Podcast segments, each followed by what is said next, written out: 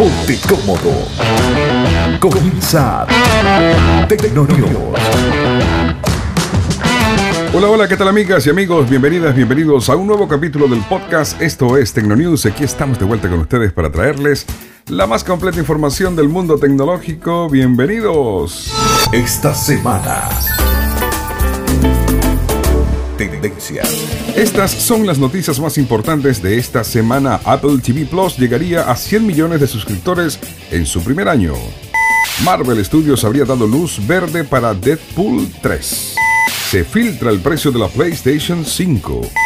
El sistema de reconocimiento facial del nuevo Pixel 4 de Google funciona incluso cuando se cierran los ojos. Todo esto y mucho más en el podcast de hoy. Edición digital. Edición especial. Podcast de códigos abiertos. Tecnonews. Amigos, es un placer acompañarles en esta presentación con las noticias más destacadas del mundo tecnológico. A pocos días del estreno de Apple TV Plus, las predicciones comienzan a surgir respecto al servicio de video en streaming. De acuerdo con la financiera Berkeley, Apple podría superar los 100 millones de suscriptores en un año.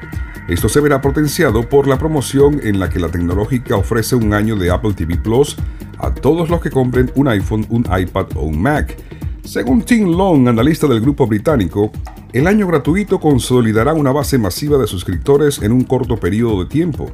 Berkeley llegó a esta cifra al estimar que una venta de 222 millones de dispositivos durante los primeros 12 meses, suponiendo que la mitad de los compradores aceptarán el servicio, se producirán más de 100 millones de usuarios al instante. Es decir, estiman que si venden 222 millones, que son las proyecciones, y la mitad toma el servicio, estamos hablando de 100 millones de usuarios. Berkeley deja eh, fuera de este estimado las ventas en China, así como otros dispositivos que se compren en el hogar. Recordemos además que Apple TV Plus puede ser utilizado en todos los dispositivos con un mismo ID.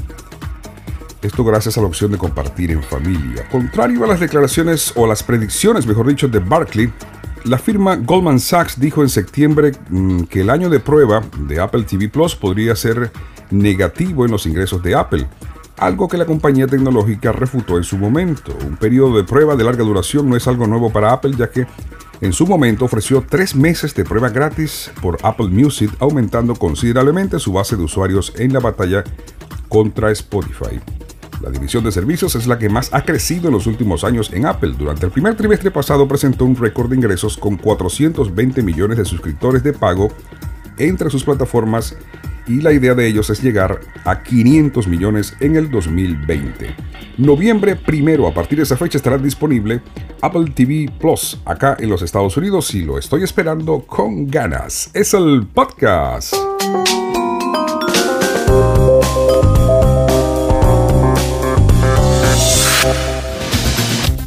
Amigos, es un gusto acompañarles cada presentación con lo mejor del mundo tecnológico. Vamos eh, con esta noticia.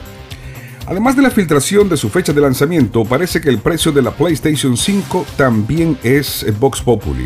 La información fue publicada por error en una tienda de videojuegos europea llamada Programming Shop. El supuesto precio filtrado es 500 euros. De ser real, quedaría a esperar o mejor dicho, quedaría a esperar para saber el precio en los Estados Unidos, que sería algo así como 500 dólares o un poco más. Esto es 100 eh, euros o dólares por encima del precio de lanzamiento del PlayStation 4 que costaba 400 dólares. La página de productos de la PlayStation 5 pone en 4 de diciembre de 2020 la fecha de lanzamiento del producto, alineado con otros rumores que se han publicado en días recientes. Puede ser una fecha real, pero también puede ser un dato falso en una página de pruebas que nunca debió ser pública. El 4 de diciembre es una fecha significativa para la consola, pues es el día em, o un día como este, pero en 1994, cuando se lanzó el PlayStation 1. Las fechas y precios filtrados deben ser tomados con muchísima cautela. No solo podría tratarse de un mero error, sino también de un intento de posicionar la página de productos en Google. Cabe también, dicen algunos, la posibilidad de que Programming Show haya recibido información de lanzamientos y precios de la, de la, futura consola y la página de productos con tantos detalles que haya colgado información creyendo que estaba en privado, más sin embargo era público. Pero bueno, se dice que van a ser 500 dólares el precio de esta PlayStation 5.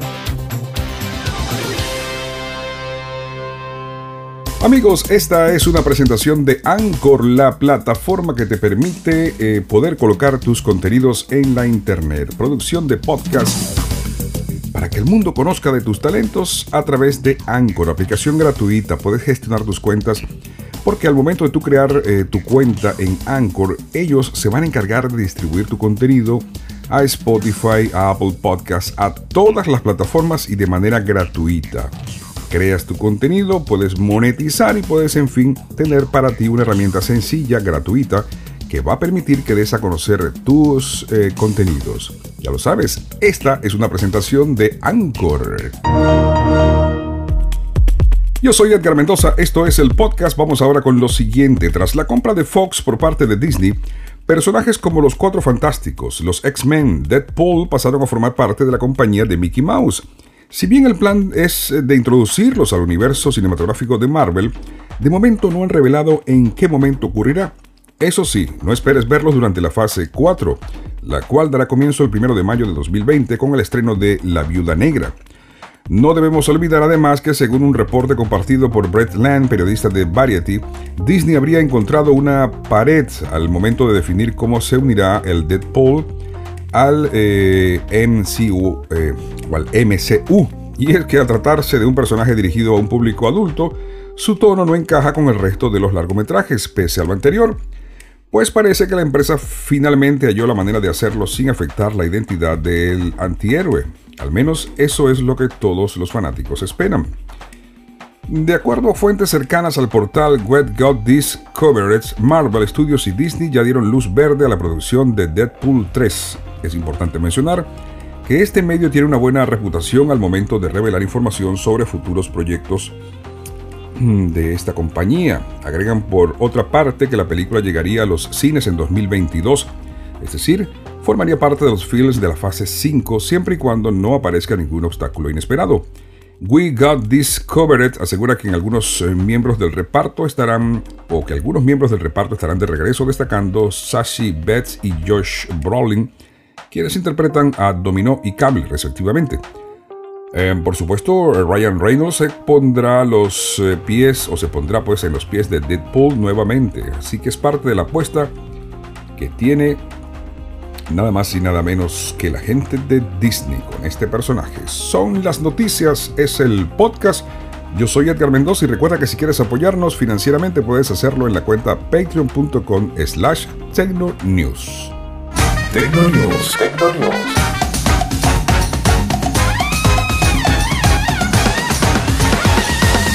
Con Edgar Mendoza. Seguimos nuestro recorrido por el mundo tecnológico. Vamos con esta nota que tiene que ver con Google. Una de las funcionalidades del Face ID que llama la atención es que por defecto solo funciona si está mirándose a la pantalla. Si cierran los ojos, no autoriza el desbloqueo del iPhone aunque esto es un ajuste que se puede activar o desactivar rápidamente. Aún no hemos conocido a nadie que tenga esta opción desactivada, pero técnicamente hablando es posible. Los usuarios del nuevo Pixel 4 de Google, sin embargo, no pueden decir lo mismo. Su nuevo smartphone funciona tanto con los ojos abiertos como con los ojos cerrados, o dicho de otra manera, si alguien quiere desbloquear tu Pixel 4 de Google, solo tiene que ponerlo delante de la cara de su dueño da igual si está durmiendo borracho o si está inconsciente. El terminal se desbloqueará, así lo ha confirmado la propia gente de Google. De nuevo repetimos, lo difícil es conseguir que un sistema de huellas dactilares o un sistema de reconocimiento facial funcione bien. Es fácil llegar a un punto en el que el sistema funciona, pero para que funcione bien y sea fiable se necesita que mm, se aplique mucho esfuerzo y más tecnología. Apple bordó el funcionamiento del Touch ID y luego volvió a conseguir con Face ID algo seguro. Pero en este caso, en el Google Pixel 4, no parece haber seguridad alguna, así lo han reportado muchos. A este momento ya ha salido una actualización, pero pareciera que sigue estando presente esta eh, falla, entre comillas, que permite que el teléfono se desbloquee aún con los ojos cerrados.